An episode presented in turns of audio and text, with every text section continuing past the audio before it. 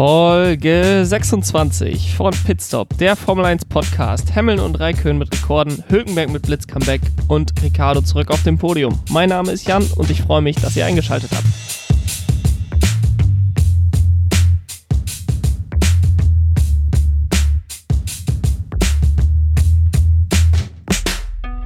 Der große Preis der Eifel, das einzige deutsche Rennen in diesem Jahr, liegt hinter uns. Es war ein sehr interessantes Wochenende mit vielen verschiedenen Wendungen. Es ging damit los, dass der Freitag komplett ins Wasser fällt, beide Sessions abgesagt werden müssen, was bedeutet, dass es für alle Beteiligten wenig Training gab. Auch in den nächsten Tagen war dann das Wetter ein Faktor, wenn auch weniger als vielleicht gedacht aber es waren sehr, sehr geringe Temperaturen, die schnell dazu geführt haben, dass man zu kalte Reifen hat, dass man kaltes Graining an den Reifen hat und so zu wenig Grip hatte auf der Strecke. Es gab auch unter den Fahrern Überraschungen, denn es gab ein überraschendes Einspringen von Nico Hülkenberg, denn Lance Stroll hatte einen grippalen Infekt, durch den er für das Wochenende ausgefallen ist. Am Samstagmittag ist dann Nico Hülkenberg noch eingejettet gekommen und wurde so der zweite deutsche Fahrer beim Heimrennen am Nürburgring. Beide, sowohl Sebastian Vettel als auch Nico Hülkenberg, als auch irgendein anderer Fahrer am Feld, war allerdings gut genug an diesem Wochenende, um Lewis Hamilton den 91 Siegerekord von Michael Schumacher, den Allzeitrekord, erneut verweigern zu können. Lewis Hamilton gewinnt nach einem späten Safety Car aufgrund des Ausfalls von Lando Norris vor Max Verstappen und Daniel Ricciardo, der profitierte vom Ausfall von Valtteri Bottas und holt sein erstes Podium seit 2018 und für Renault ist es das erste Podium seit, ich glaube 2011 war das letzte Podium, wo es tatsächlich Renault war und nicht Lotus. Nico Hülkenberg wird bei seinem spontanen Comeback Achter und Sebastian Vettel verpasst knapp die Punkte mit Platz 11. Wie das alles zustande gekommen ist, darüber möchte ich jetzt Team für Team wie gewohnt sprechen und starte da mit dem Führenden der Konstrukteursweltmeisterschaft. Das ist natürlich nach diesem Wochenende weiterhin Mercedes AMG. Das Team von Toto Wolf mit Lewis Hamilton, mit Valtteri Bottas, die machten am meisten den Eindruck, dass sie den Freitag vermisst haben, denn am Samstag als dann die erste Session das dritte freie Training war, waren sie nicht wirklich weit vorne und Max Verstappen schien ihnen da ganz schön äh, auf die Pelle zu rücken. Im Qualifying haben sie es dann allerdings wieder geschafft, sich auf Platz 1 und 2 zu setzen, wenn auch nur knapp. Valtteri Bottas war von den drei Top-Fahrern der Fahrer, der die beste komplette Runde zusammenbringen konnte. Lewis Hamilton hatte insbesondere im dritten Sektor immer mal wieder Probleme.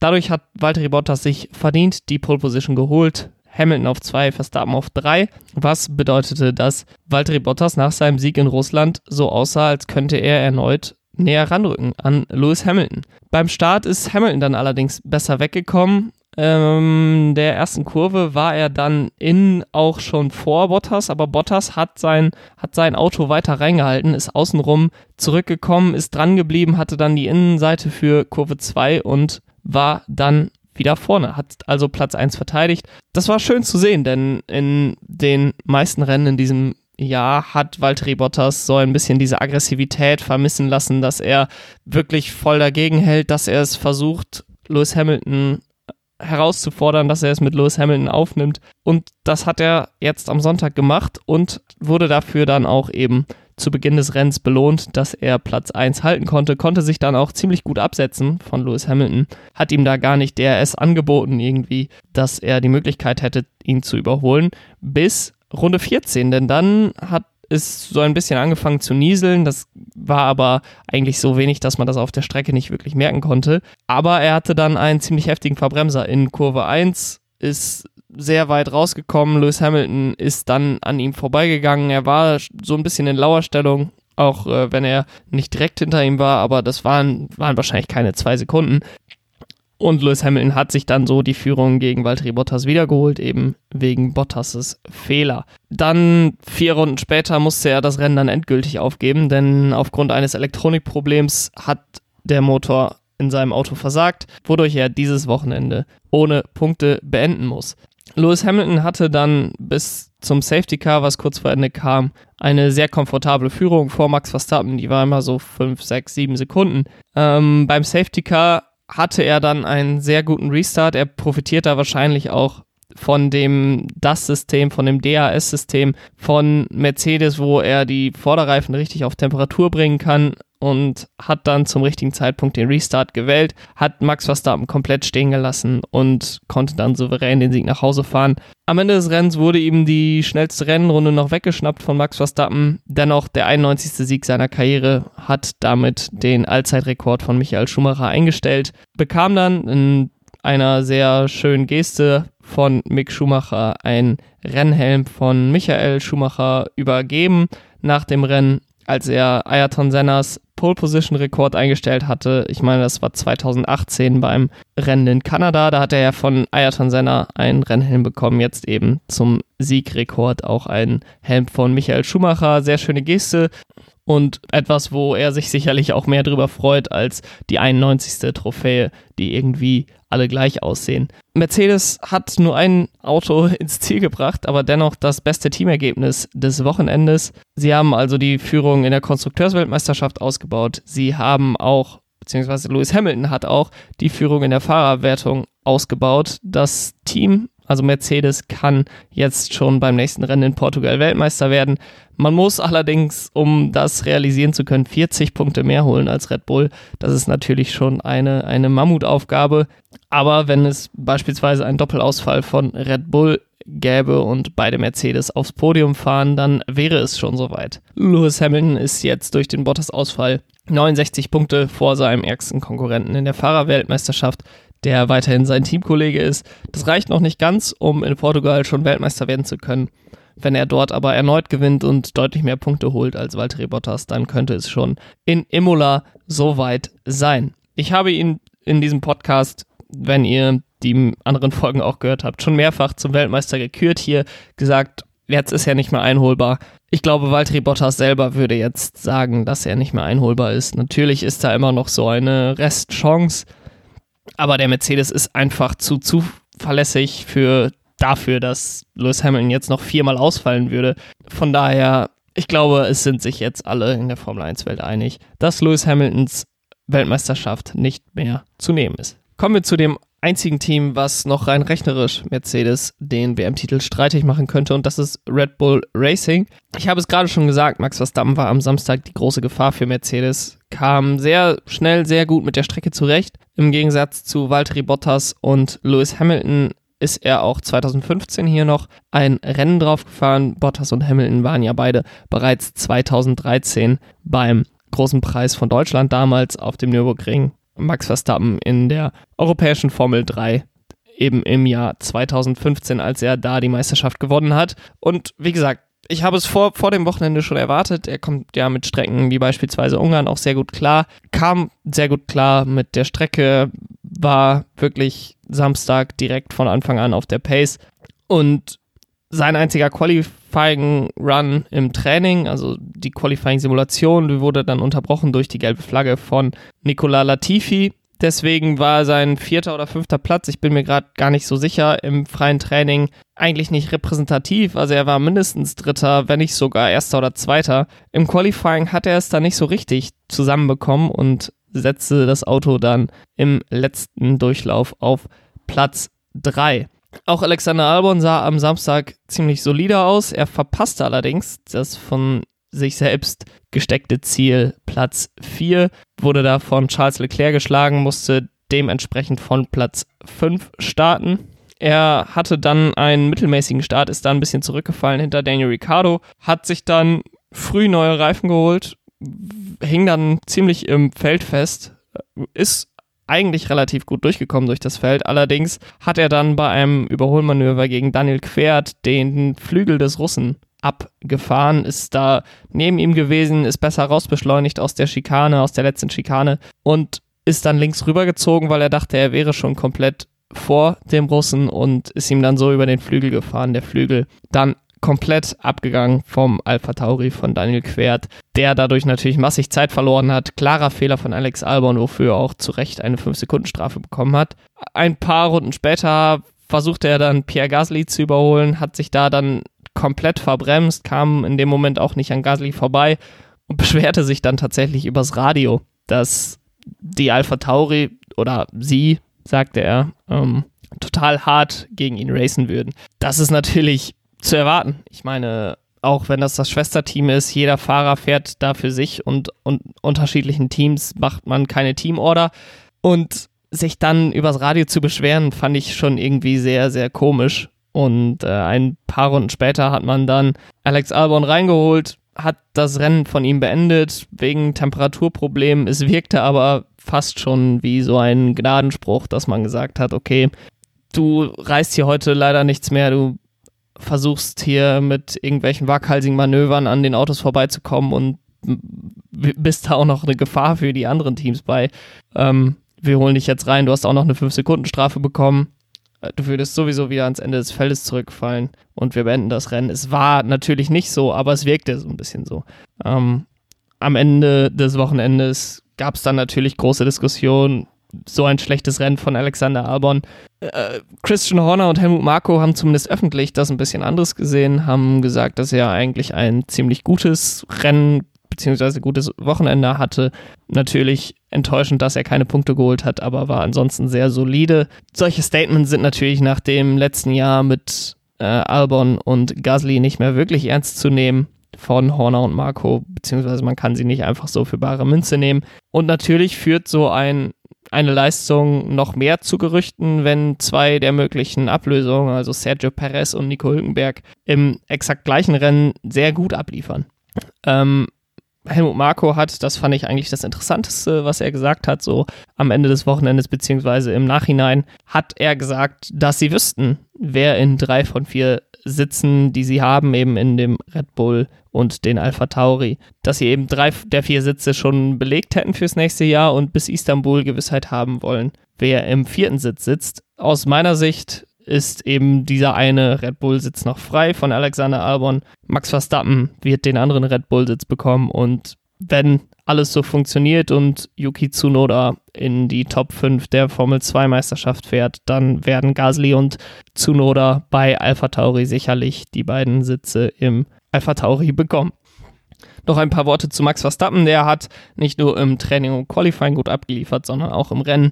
Es war wirklich sehr interessant. Ich, ihr habt es ja wahrscheinlich schon in der Vorschaufolge gehört oder auf Twitter oder Instagram gesehen. Ich war vor Ort und es war wirklich sehr, sehr interessant zu sehen, wie schnell und deutlich sich Bottas, Hamilton und Verstappen vom Feld absetzen können. Also nach dem Start wirklich innerhalb von wenigen Runden sind das dann ein paar Sekunden und so ein paar Sekunden wirken auf der Strecke einfach nochmal anders als im Fernsehen. Im Fernsehen sieht man es dann links, okay, das sind jetzt plus zwei, plus drei, plus vier Sekunden. Und ähm, wenn man es dann auf der Strecke sieht, da kommen die drei ersten, dann kommt erstmal nichts und dann kommt irgendwann das ganze andere Feld. Das war schon sehr extrem zu sehen ähm, und es ist fast unglaublich, dass Max Verstappen da mit einem anderen Auto als mit einem Mercedes mithalten kann.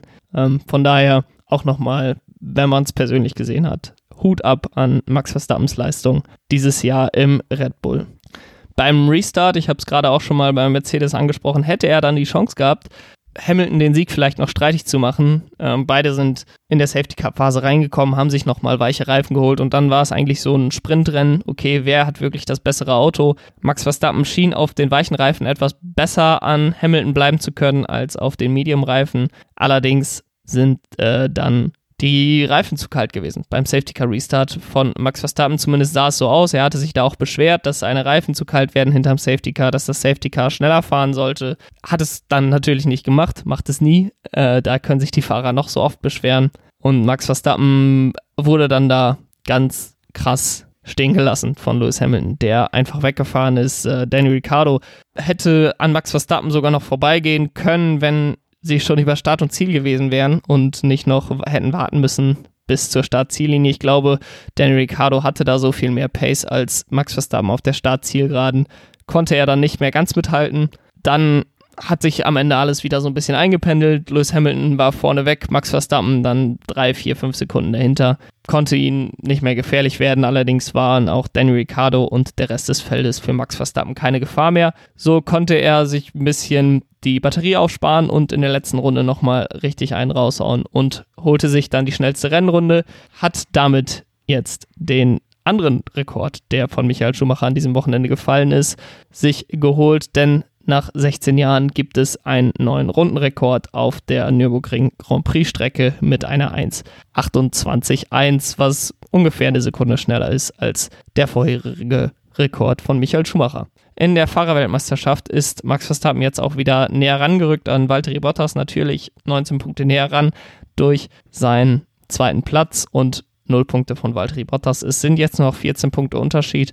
Es wird also spannend bleiben bis zum Ende der Saison, wer sich die Vize-Weltmeisterschaft holt. Kommen wir zu den Mittelfeldteams und da hat sich von der Reihenfolge der Teams etwas getan, denn Racing Point springt einen Platz hoch auf Platz 3 und übernehmen diesen dritten Platz von McLaren in der Konstrukteursweltmeisterschaft. Natürlich auch dadurch geholfen, dass McLaren und Renault je nur ein Auto ins Ziel bringen konnten, während beide Racing Points in den Punkten landeten.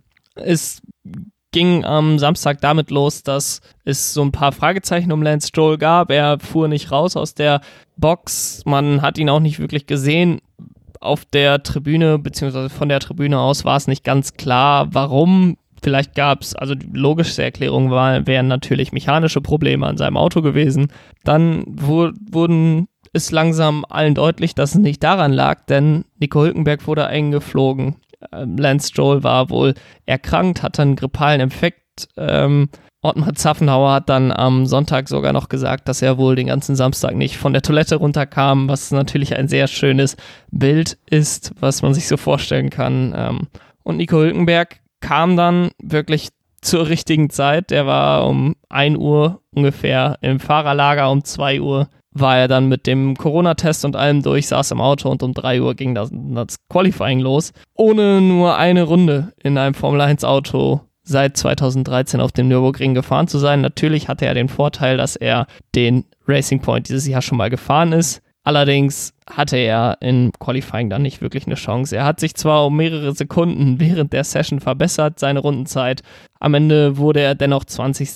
Ähm, wenn er nur ein paar Runden gehabt hätte im freien Training, beziehungsweise die Session fünf Minuten länger gewesen wäre, dann hätte er es vielleicht schaffen können, dass er sich für Q2 qualifiziert und dann wäre natürlich auch noch mehr drin gewesen. So wurde er am Ende 20. Immer noch ein gutes Ergebnis, wenn man bedenkt, dass er nur eine halbe Sekunde ungefähr von Q2 entfernt war. Bei Sergio Perez, den Nico Hülkenberg ja bei seinem ersten Vertretereinsatz in Silverstone vertreten hatte, lief es nur bedingt besser im Qualifying. Er setzte sich auf Platz 9, das war die schlechteste Platzierung für ihn in dieser Saison unter trockenen Bedingungen, wodurch Racing Point so ein bisschen hinter den Erwartungen herhängte am Samstag und dann eben am Sonntag von Platz 9 und Platz 20 von relativ schlechten Positionen ins Rennen gehen musste. Allerdings haben sie da dann das Beste draus gemacht eigentlich, denn sie haben eine Einstoppstrategie gefahren, sind sehr lange beide Fahrer auf den weichen Reifen draußen geblieben.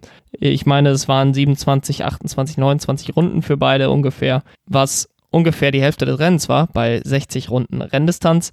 Die Reifen konnten wirklich gut laufen. Sie haben klar dann irgendwann Zeit verloren gegenüber den Fahrern, die schon mal gestoppt haben.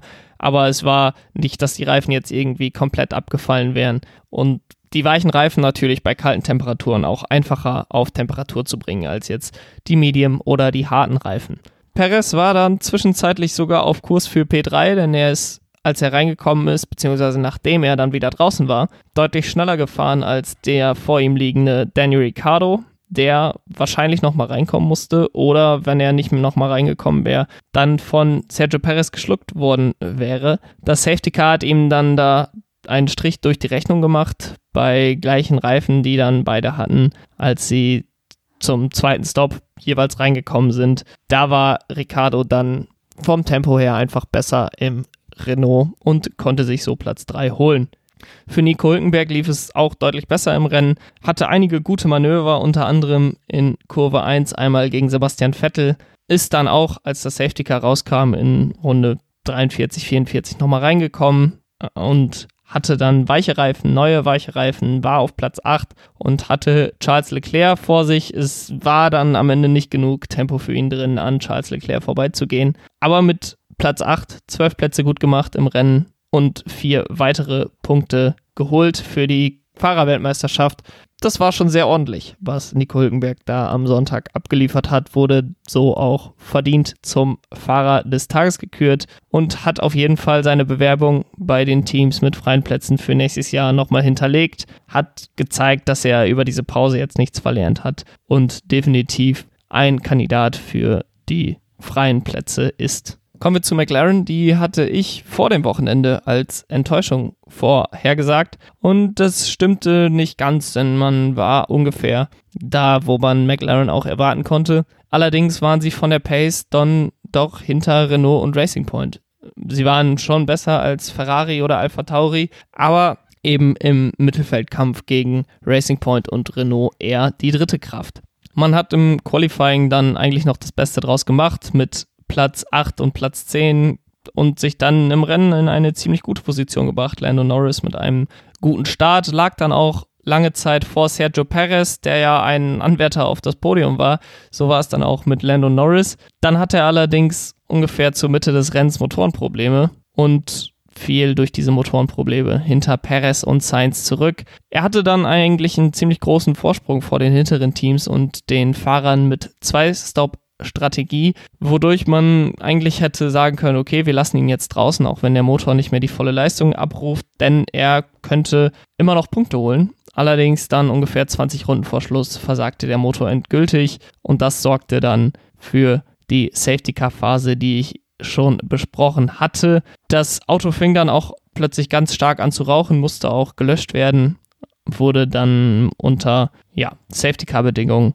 mit dem Kran von der Strecke gehoben. Und Norris ging über die Zuschauertribüne unter Social Distancing Regeln ähm, Richtung Fahrerlager zurück. Carlos Sainz mit einem ordentlichen Rennen für McLaren. Wie gesagt, er ist vom Platz 10 gestartet, deswegen hatte man gar nicht allzu viel erwartet, aber er hielt sich einfach größtenteils aus den Problemen der anderen raus und war dann auf einmal auf Platz 5 mit der Einstoppstrategie, die sowohl Racing Point als auch McLaren gefahren sind und konnte diesen Platz dann auch ziemlich souverän halten in den letzten Runden nach der Safety Car Phase. Er konnte auch nicht mehr nach vorne gefährlich werden, also Daniel Ricciardo und Sergio Perez, die waren dann doch zu schnell für ihn, aber hinter ihm war Pierre Gasly, Charles Leclerc war hinter ihm, die konnten ihm da dann nicht mehr gefährlich werden und holt so mit Platz 5 immer noch sehr gute Punkte für das Team. Kommen wir zu Platz 5 in der Konstrukteursweltmeisterschaft, aber immer mehr sich dazu entwickelnd, das drittbeste Team im Feld zu sein. Und das ist Renault. Denn ich hatte nicht unbedingt damit gerechnet, dass sie wieder die dritte Kraft sein werden hinter Red Bull und Mercedes. Auf den High-Downforce-Strecken hatten sie eigentlich bisher weniger ihre Stärken. Ihre Stärken lagen insbesondere bisher bei den High-Speed-Tracks, also Spa waren sie gut, Monza waren sie in Ordnung. Aber hier haben sie gezeigt, dass sie auch auf so einer Strecke erfolgreich sein können. Platz 6 und Platz 7 waren sie im Qualifying, waren damit mehr oder weniger an der Spitze des Mittelfeldes. Charles Leclerc hatte sie zwar geschlagen, aber der hatte wirklich eine überragende Runde hingelegt und das war nicht unbedingt die Stärke des Ferraris, sondern vielmehr Charles Leclercs Fahrkünste, die ihn da vorgebracht hatten. Von der reinen Auto-Performance her waren die Renault da schon die Besten im Mittelfeld. Im Rennen ist Daniel Ricciardo dann ziemlich gut gestartet, ist auf Platz 5 vorgekommen, ist dann später an Charles Leclerc vorbeigegangen, hat dann allerdings einen relativ frühen Stopp gemacht und war dadurch so ein bisschen in einer Position, wo er zwar noch einmal lieber hätte reinkommen wollen, mit ungefähr 20 Runden vor Schluss, aber dadurch eben seinen dritten Platz hätte hergeben müssen, nachdem Valtteri Bottas ausgeschieden war. Als dann das Safety Car von Lando Norris kam, das war dann wirklich ein Segen für Renault und so holte man sich dann nochmal einen neuen Satz weiche Reifen, blieb auf Platz 3 und die Pace war dann gut genug am Ende, um sich Perez vom Leib zu halten. Perez hatte dann nicht einmal mehr DRS am Ende und so kam es eben dazu, dass Daniel Ricciardo seit Monaco 2018, als er da gewonnen hat, das erste Mal wieder auf dem Podium stand. Als er dann auf dem Podium stand, hat er seinen altbekannten Shui, den er eigentlich ja immer macht, wenn er auf dem Podium steht, vergessen. Ähm, hat es dann später nachgeholt für die Social-Media-Kanäle, aber er hat es offensichtlich wirklich vergessen. Er wurde erst in den Interviews nachher drauf angesprochen und äh, der Schock war ihm quasi ins Gesicht geschrieben. Esteban Ocon, der hatte ein bisschen anderes Rennen, denn er musste ungefähr zur Hälfte des Rennens das Rennen mit Motorenproblemen beenden. Er hätte sicherlich auch gute Punkte geholt, war allerdings kein Anwärter irgendwie für Platz 3, 4, 5. Ähm, 5 vielleicht, äh, so um Carlos Sainz herum, hätte er sicherlich auch liegen können. Das Podium für Daniel Ricciardo bedeutet natürlich auch, dass Cyril Abiteboul sich ein Tattoo stechen lassen muss, das Daniel Ricciardo sich aussuchen darf. Der Australier hat schon gesagt, dass es dann einen deutschen Touch bekommen soll, weil es eben in Deutschland zustande gekommen ist, dieses Podium. Insgesamt steht das Podium allerdings natürlich für mehr, denn Renault zeigt einfach, dass sie den größten Fortschritt in diesem Jahr gemacht haben. Es gab da am Anfang des Wochenendes so eine dubiose AWS-Grafik, die auch dieses Gefühl bestätigt, dass Renault derzeit den größten Schritt nach vorne gemacht hat, beziehungsweise am meisten auf Mercedes aufgeholt hat seit Beginn der Saison. Und das bestätigt auf jeden Fall mein, mein Gefühl es ist auf jeden Fall enttäuschend, dass das erst dieses Jahr kommt für Daniel Ricciardo. Man hatte so ein Jahr, was sie jetzt haben, eigentlich schon 2019 erwartet, nachdem man ja 2018 sehr viele Fortschritte gemacht hat, war 2019 eher so ein Schritt zurück. Es ist auch enttäuschend aus deutscher Sicht, aber ich glaube auch aus sportlicher Sicht, dass Esteban Ocon für Nico Hülkenberg eingestellt wurde zum Anfang der Saison. Denn man hat gesehen, was Nico Hülkenberg da geleistet hat an diesem Wochenende, war schon sehr gut und Esteban Ocon war in dieser Saison einfach überhaupt nicht beeindruckend oder hat in irgendeiner Weise gute Leistung abgeliefert. Und Nico Hülkenberg hat da letztes Jahr schon deutlich besser gegen Daniel Ricciardo gegengehalten. Kommen wir zu der ehemals großen Scuderia Ferrari, die am Samstagmorgen auf jeden Fall die positive Überraschung waren. Die Updates, die sie installiert haben, schienen gut zu funktionieren. Charles Leclerc setzte sich auf Platz 3 im freien Training. Sebastian Vettel war nicht allzu weit dahinter. Die Updates wurden dann bei Sebastian Vettel erst am Nachmittag installiert, was ein bisschen für Verwirrung gesorgt hat. Ich denke einfach, dass man das testen wollte, den Vergleich haben wollte, wie gut funktionieren diese Updates jetzt wirklich. Sebastian Vettel verpasste dann mit den Updates später Q3, landete auf Platz 11 im Qualifying. Er machte aber nicht diese späte Installation der Updates dafür verantwortlich. Nichtsdestotrotz muss man als Fan von Sebastian Vettel beziehungsweise als Fan des deutschen Formel 1 Sports sagen, dass es wirklich eine deprimierende Saison ist und man eigentlich schon dabei ist, die letzten Rennen der Saison herunterzuzählen bis Sebastian Vettel dann endlich nicht mehr bei Ferrari angestellt ist. Charles Leclerc hatte dann, ich habe es gerade schon mal angesprochen im Qualifying, eine unfassbar gute Runde, holt sich Platz 4 in der Startaufstellung. Er ist in dieser Saison aus meiner Sicht der beeindruckendste Qualifier. Das ist schon unglaublich, was er da am Samstag wirklich Woche für Woche abliefert. immer relativ weit vorne landet und das eigentlich mit dem Ferrari gar nicht möglich sein sollte, was er da abliefert. Er hatte dann auch einen ziemlich guten Start. Er konnte Max Verstappen in Kurve 2 und 3 auch gefährlich werden, eventuell da Platz 30 zwischenzeitlich zu holen. Ähm, wurde dann aber, wenn es auf die Long Run Pace ging, von einigen Autos überholt, fand sich während des ersten Stints auf Platz 7 wieder, ist dann ziemlich schnell zum Stop gekommen und als dann später in der Safety Car Phase alle zum zweiten Stop reinkamen, lag er dann eben auf Platz 7 mitten im Feld zwischen Pierre Gasly und Nico Hülkenberg. Er hatte Nico Hülkenberg hinter ihm, der auf jeden Fall gefährlich war für ihn. Allerdings äh, auf der Strecke am Nürburgring, wo man nicht überall so toll überholen kann, ähm, blieb dann der Racing Point hinter dem Ferrari. Zum Rennen von Sebastian Vettel muss man sagen, dass es ja wie das Qualifying relativ deprimierend war. Er ist auf den Medium-Reifen gestartet, was ich schon nicht verstehen konnte. Die weichen Reifen hielten eigentlich ziemlich lange für, im Rennen und ich habe es gerade schon mal gesagt, die weichen Reifen werden natürlich viel schneller warm, man kriegt da schneller Temperatur rein, was bei diesen kalten Temperaturen einen ziemlich krassen Unterschied machen kann. Und ähm, das hat Sebastian Vettel auch gemerkt. Er ist dann weit zurückgefallen beim Start schon, wurde von Giovinazzi überholt ähm, später hatte er dann ein Überholmanöver gegen den Italiener, wo er sich dann verbremst hat, gedreht hat in Kurve 1, Glück hatte sogar noch äh, nicht auszuscheiden. aber die Reifen komplett zerstört hat. Musste dann sehr früh rein, hat sich harte Reifen geholt, ist damit dann ziemlich lange unterwegs gewesen, hatte aber damit auch keine besonders gute Pace und holte sich dann genauso wie fast alle anderen Autos auch weiche Reifen, als das Safety Car draußen war. Dann hing er allerdings hinter den Fahrern, die nicht reingekommen sind, um sich neue Reifen zu holen. Unter anderem die beiden Haas und Antonio Giovanazzi, der schon vorher reingekommen war, zum zweiten Stop. Und so hat er es dann nicht mehr geschafft, sich über Platz 11 hinaus zu verbessern. Er landete dann auf Platz 11, keine Punkte, hätte es vielleicht noch schaffen können, Giovinazzi und Grosjean zu überholen, aber er kämpfte da zu lange mit den Autos im hinteren Feld rum, um den beiden auch gefährlich werden zu können. Ja, was sagt man insgesamt zu dem Wochenende von Ferrari? Es war ein ermutigendes Training am Samstag, aber am Ende doch ein ziemlich enttäuschendes Ende des Wochenendes. Und so eine Strecke wie Portimao, die jetzt in zwei Wochen ansteht, die liegt Ferrari eigentlich noch viel weniger als der Nürburgring. Ich glaube nicht, dass sie irgendwie noch um den Kampf um Platz 3 eingreifen können. Ich glaube eher, dass sie aufpassen müssen, dass von hinten nicht Alpha Tauri sie noch überholt und sie auf Platz 7 in der Konstrukteursweltmeisterschaft verdrängt.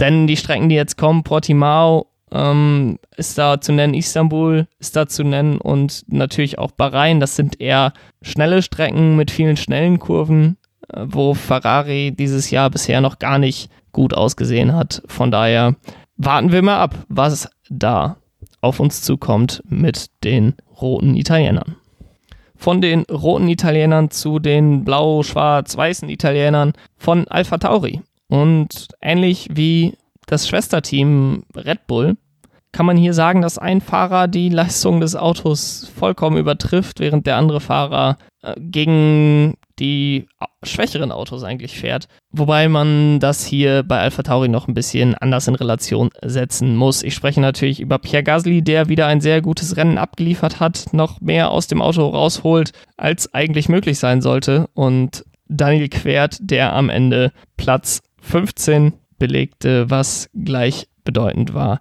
mit dem letzten Platz aller ins Ziel kommenden Fahrer. Um dem Ganzen jetzt ein bisschen mehr Input zu geben und das Ganze noch ein bisschen in Relation zu setzen, muss man natürlich sagen, dass Daniel Quert durch den Zusammenstoß mit Alexander Albon seinen Frontflügel verloren hatte. Im Qualifying waren die beiden nämlich noch ungefähr gleich auf. Gasly und Quert Platz 12 und Platz 13. Gasly war dann im Rennen schon deutlich schneller und durch den Zusammenstoß von Albon und Quert war Quert dann ans Ende des Feldes gespielt worden. Es war dann doch enttäuschend, denn am Ende des Rennens war er auf gleichem Material wie Nicola Latifi, der einen Platz vor ihm lag und er kam einfach nicht vorbei. Ich kann es verstehen, auf dem Nürburgring kann man nicht besonders gut überholen. Allerdings ist der Alpha Tauri sehr viel besser als der Williams und an einem Rookie im Williams dann bei gleichem Material nicht vorbeizukommen, das war schon sehr enttäuschend, das muss man so sagen am Ende. Bei Pierre Gasly hat die Strategie mit dem einen späten Stop auch sehr gut funktioniert.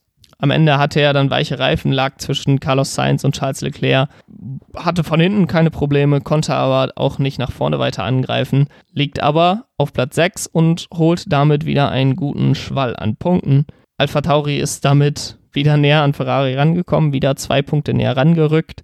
Es sind noch 13 Punkte Unterschied und ich habe es gerade schon mal angesprochen. Portimao, Bahrain, wahrscheinlich auch Istanbul. Das sind Strecken, die Alpha Tauri mehr liegen sollten als Ferrari. Von daher müssen die Roten sich auf jeden Fall umgucken nach den Weißen, nach den Weiß-Blauen Alpha Tauri, die mit dem Rennen hier in Nürburgring ihren achtes, ihr achtes Punkte-Finish in Folge geholt haben. Das ist Rekord in der Geschichte des Teams. Noch nie waren sie so oft hintereinander in den Punkten. Und das ist wirklich ein, ein gutes Indiz dafür, dass das Team sich in den letzten Jahren sowohl 2019 als auch dieses Jahr ungemein weiterentwickelt hat. Man macht wirklich das meiste aus den Kapazitäten, die man hat und ist da wirklich auf einem schönen Weg ins obere Mittelfeld. Kommen wir zu den unteren drei Teams, Alfa Romeo, Haas und Williams, und starten da auch mit den Italienern bzw. Schweizern im italienischen Gewand von Alfa Romeo. Für die sollte am Freitag Mick Schumacher starten im ersten freien Training. Da es allerdings am Freitag keine Sessions gab, konnte Michael Schumacher nicht fahren. Und es wird jetzt tatsächlich auch noch ein bisschen knapp, ob das nochmal in dieser Saison was werden kann. Denn man hat äh, Robert Schwarzmann in Abu Dhabi schon ein, eine Freitagssession versprochen und Robert Kubica, dem stehen auch noch Freitagssessions laut seinem Vertrag zu. Von daher wird es sehr interessant, ob Mick Schumacher da diese Saison nochmal die Chance bekommt. Er ist aber nichtsdestotrotz weiterhin der Nummer 1 Anwärter für den Platz neben Kimi Räikkönen im nächsten Jahr, der Berichten zufolge nächste Saison weiterfahren wird. Äh, er hatte selber noch nicht bestätigt, aber da hörte es sich schon sehr danach an, als wäre der Finne nächstes Jahr erneut in der Formel 1 zu finden. Antonio Giovinazzi, der dann am Samstag seinen Platz von Mick Schumacher wieder übernommen hat, hatte ein sehr gutes Qualifying. Er setzte sich auf Platz 14, kam da in Q2, konnte auch Kevin Magnussen, der auch in Q2 war, hinter sich lassen und ja, lag somit auf Platz 14. Ich glaube, das ist das beste Qualifying-Ergebnis der Alphas in diesem Jahr. Kimi Räikkönen, der an diesem Wochenende sein 323. Rennen gefahren ist in der Formel 1, mit einem anderen Bild, denn er lag nur auf Platz 19 in der Quali. Er konnte nur Nico Hülkenberg hinter sich lassen, der eben im Q1 seine ersten Runden überhaupt gefahren ist an diesem Wochenende. Dementsprechend insbesondere natürlich mit Blick auf den Teamkollegen, der fünf Plätze vor ihm lag, ein etwas enttäuschendes Rennen für ein etwas enttäuschendes Qualifying für Raikön. Im Rennen dann Antonio Giovinazzi mit einem guten Start. Er konnte sich vor Sebastian Vettel setzen, hat dann sehr früh gestoppt und ist dann zum zweiten Stop auch schon sehr früh gekommen in Runde 38 und ist somit, bevor das Safety Car rausgekommen ist, schon wieder in der Box gewesen. Und das hat ihn ganz schön nach vorne gespült, denn er hat, hat die Lücke erst zufahren können und da viele nicht direkt in die Box gegangen sind beim Safety Car, sondern fast eine ganze Runde noch fahren mussten, konnte er dann unter Safety Car Bedingungen die Lücke noch weiter zufahren und sich so auf Platz 10 setzen. Den Platz konnte er dann auch halten bis Rennende, wodurch er einen Punkt geholt hat. Jetzt vor Kimi Räikkönen liegt wieder in der Fahrerwertung drei Punkte auf seinem Konto hat. Kimi Räikkönen, wie gesagt, 323. Rennstart. Anderweitig konnte er nicht wirklich positiv auffallen. Er hatte auch einen okayen Start, hat dann auch früh gestoppt und ist dann in Runde 12 nach einem Verbremser George Russell seitlich ins Auto gefahren, hat das Rennen des Briten so beendet, konnte selber weiterfahren, allerdings ähm, ist er dann durch einen späten Boxenstopp noch weiter zurückgeworfen worden, eben in der, in der zweiten Safety Car Phase, konnte noch an Nicola Latifi und Kevin Magnussen wieder vorbeikommen, aber am Ende nicht über Platz 12 hinauskommen. Dennoch wird man zufrieden sein bei Alpha, drittes Rennen in diesem Jahr mit Punkten für sie. Sie zeigen immer wieder, dass ihre Rennpace deutlich besser ist als ihre Qualifying Pace und wenn man dann natürlich ein gutes Qualifying Ergebnis zusätzlich hat von Antonio Giovinazzi, kann man viel eher noch wieder um die Punkte mitkämpfen und sich vorne im Mittelfeld platzieren und so gibt es mit Platz 10 eben einen weiteren Punkt auf das Konto von Alfa Romeo. Bei Haas gab es ein ähnliches Schicksal wie bei Alfa Romeo, denn Callum Eilott, der derzeit Zweite in der Fahrerwertung der Formel 2, der sollte am Freitag fahren im Auto von Romain Grosjean. Er ist allerdings weniger Kandidat für ein Cockpit bei Haas, als das Schumacher bei Alfa Romeo ist. Günther Steiner spricht davon, dass er für die nächste Saison zehn Fahrer auf der Liste hat, die theoretisch bei ihm im Cockpit landen könnten.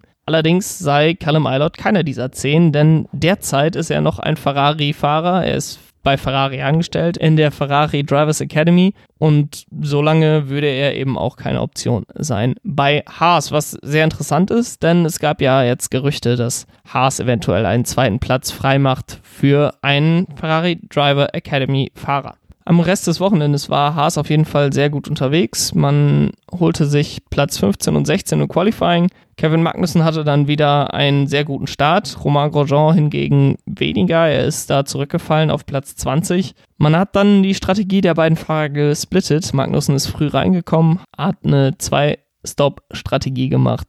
Romain Grosjean eben nur einen Stop, ist später reingekommen und das hat für Romain Grosjean sehr gut funktioniert. Er ist dann auch bei der späten Safety-Car-Phase nicht mehr reingegangen und hat dadurch sehr viele Plätze gut gemacht. Er ist vorgekommen auf Platz 9 und konnte diesen auch gegen Antonio Giovinazzi verteidigen. Er macht dadurch auch einen Sprung in der Fahrerwertung an Latifi und Magnussen vorbei, holt zwei Punkte für Haas und das Team von Günther Steiner aus den USA kann so näher rankommen an Alfa Romeo in der Konstrukteursweltmeisterschaft.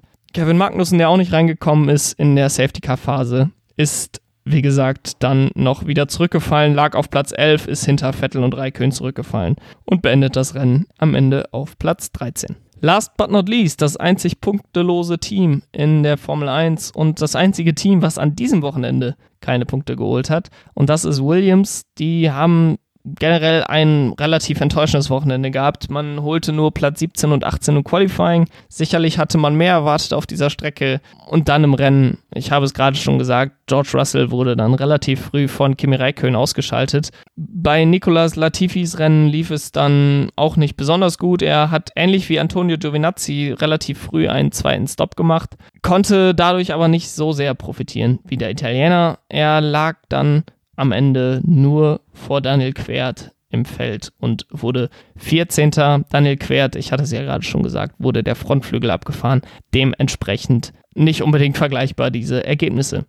Es ist, wie gesagt, wieder ein enttäuschendes Wochenende gewesen für Williams. An solchen Wochenenden, wo viele Fahrer ausscheiden, insbesondere von den Mittelfeldteams, die sonst Punkte holen würden, da ist so ein Team wie Williams eigentlich dafür prädestiniert, mal vorne mitzufahren, beziehungsweise um die Punkte mitzufahren, Platz 10 vielleicht mal zu holen. Ähnlich wie in Mugello, da hat man es auch spät vergeigt und äh, in Spielberg beim ersten Rennen holte man ja auch Platz 11 und äh, keine Punkte und so steht man immer noch mit null Punkten da. Äh, man braucht schon extremes Glück als, als Team, was ganz hinten immer mitfährt, mal wirklich zehn Plätze nach vorne gespielt zu werden, um einen Punkt zu holen. Allerdings zeigen Haas und Alfa Romeo immer wieder, dass es geht und Williams hatte das Glück bisher noch nicht und hat sicherlich auch einige Fehler gemacht, wodurch man bisher keine Punkte geholt hat. Ich würde es dem Team sehr gönnen, gerade jetzt auch den neuen Besitzern einen guten Start, dass sie in der Formel 1 Fuß fassen können. Ähm, aber bisher können sie das noch nicht zeigen damit haben wir es mal wieder durch alle zehn Teams durchgeschafft und ich will noch kurz über das Rennen im Allgemeinen reden und auch über mein, meine Erfahrung vor Ort an der Strecke, wie es war, in der Formel 1 2020 als Zuschauer zu sein. Erstmal grundsätzlich zum Rennen. Ich glaube, es war ein gutes Rennen. Es ist jetzt kein Rennen gewesen, von dem man sich noch in Jahren erzählen wird. Aber wenn man beachtet, dass auf der Strecke überholen ziemlich schwierig ist, kann man doch sagen, dass es für die Streckenverhältnisse ein sehr gutes Rennen war. Vor Ort habe ich das Rennen erlebt und es ist natürlich immer was Besonderes, wenn man da ist. Man hat dann immer eine besondere Beziehung auch zu diesem Rennen, sieht es vielleicht auch noch immer ein bisschen besser, als es dann am Ende vielleicht war. Ich war die letzten beiden Jahre sehr, sehr glücklich mit den Rennen in Hockenheim 2018 und 2019. Das waren schon, das waren schon welche der besseren Rennen der letzten zehn Jahre dieses Jahr war das natürlich alles sehr viel anders. Es gab das Hygienekonzept, das aus meiner Sicht sehr gut funktioniert hat. Äh, es hat alles sehr stark entzerrt. Ich hatte zu keinem Zeitpunkt irgendwie das Gefühl, nicht genug Abstand halten zu können zu anderen Leuten auf der Tribüne oder auf dem Parkplatz oder auf dem Weg zur Tribüne, generell auf dem Gelände. Es waren am Ende auch nur 13.500 Zuschauer vor Ort. Ich glaube, es wurden ein bisschen mehr als 15.000 Karten verkauft. Einige mussten sicherlich auch wegen der Überschreitung von Risikowerten zu Hause bleiben. Auf der Tribüne dann waren die Ordner zum Teil sehr genau, aber ich muss da sagen, auf jeden Fall besser so rum als andersrum. Es war eine sehr gute Organisation auch drumherum. Man kam gut auf die Parkplätze, gut wieder von den Parkplätzen runter. Es ist natürlich auch einfacher mit 13.500 Zuschauern, aber es musste jeder mit dem Auto anreisen, jeder hatte einen Parkplatz. Es lief wirklich sehr gut und äh, wirklich da ein Kompliment an den Nürburgring als Ausrichter, an die Formel 1 mit dem Hygienekonzept. Wirklich gut gelaufen. An die Leute, die es dieses Jahr vielleicht nicht gemacht haben, aus Zeit, Geld oder aus gesundheitlichen Gründen, kann ich nur sagen, ist, wenn es nächstes Jahr wieder möglich sein sollte, an die Strecken zu kommen, wenn es alles wieder ähm, problemlos sein sollte, dann macht es, macht es. Fahrt zu Formel 1 Rennen, denn es lohnt sich. Ähm, man kann sich das gar nicht so richtig vorstellen, aber die Kameraperspektiven in den Fernsehübertragungen, die sind teilweise so nah dran, dass man gar nicht mehr wirklich wahrnehmen kann, wie schnell eigentlich diese Autos unterwegs sind. Und gerade wenn man an schnellen Kurven sitzt und da so ein Formel-1-Auto langkommt, dann kriegt man dafür nochmal ein ganz anderes Gefühl, wie schnell die da wirklich unterwegs sind in ihren Autos. Und man kann aus meiner Sicht, man muss auf jeden Fall konzentriert sein, aber man kann trotzdem das Rennen sehr gut verfolgen. Man kann auch Abstände deutlich besser einschätzen, als man das am Fernseher kann. Klar, man sieht am Fernsehen sieht man jederzeit, wie groß sind die Abstände in Zeit ausgedrückt, aber wenn man das Ganze dann auf der Strecke nochmal sieht, was das wirklich bedeutet, wie weit die Autos hintereinander sind, dann ähm, verdeutlicht einem das Ganze dann nochmal, äh, was das wirklich bedeutet, wenn jemand jetzt vier, fünf, sechs, sieben Sekunden hinter einem anderen Auto ist. Wir hatten das Glück, am Wochenende einen sehr guten Blick auf einen Monitor zu haben, auf dem wir dann auch alle Action verfolgen konnten, die nicht sich direkt vor uns abgespielt hat. Ähm, ich saß in Kurve 6, relativ weit unten, was relativ gut war, denn man konnte Ausgang Kurve 6 bis ins Schumacher S wirklich alles sehen. Das waren 20, 25 Sekunden, die man da die Autos verfolgen konnte. Also wirklich ein großer Teil der Runde. Ähm, es waren jetzt nicht unbedingt die actionreichsten Stellen. Also wir haben wenig Überholmanöver wirklich da gesehen. Aber es ist dann immer sehr interessant. Okay, der, der Fahrer ist jetzt in dieser Runde näher rangekommen oder der Abstand ist größer geworden und kann man sich da jetzt noch was erwarten? Das kann man vor Ort, glaube ich, immer ein bisschen besser noch einschätzen als dann wirklich an den Zeitmonitoren zu Hause. Und so geht mal wieder ein Grand Prix auf deutschem Boden zu Ende. Ich hoffe, dass wir nächstes Jahr auch wieder einen deutschen Grand Prix sehen können, ob es am Hockenheimring ist, ob es am Nürburgring ist. Hauptsache irgendwie vor Ort wieder die Formel 1 zu haben, insbesondere wenn wir dann zwei oder sogar vielleicht drei Fahrer in der Formel 1 haben werden. In der näheren Zukunft wird ein Rennen erstmal in Portugal stattfinden. Wir haben erstmal wieder eine Woche Pause, bevor dann der Portimao Imola Doubleheader kommt, was dann endgültig den Schlussspurt in die Saison einläutet. Ich werde mich dann nächste Woche wieder bei euch melden mit einem Ausblick auf das Rennen in Portimao. Bis dahin könnt ihr mir auf Twitter folgen, Pitstop F1 Jan oder auf Instagram Pitstop F1 Podcast. Würde mich freuen, wenn vielleicht der eine oder andere noch als Abonnent dazukommt und sich das anguckt, was ich da mache. Bis dahin, habt eine schöne Woche. Ciao.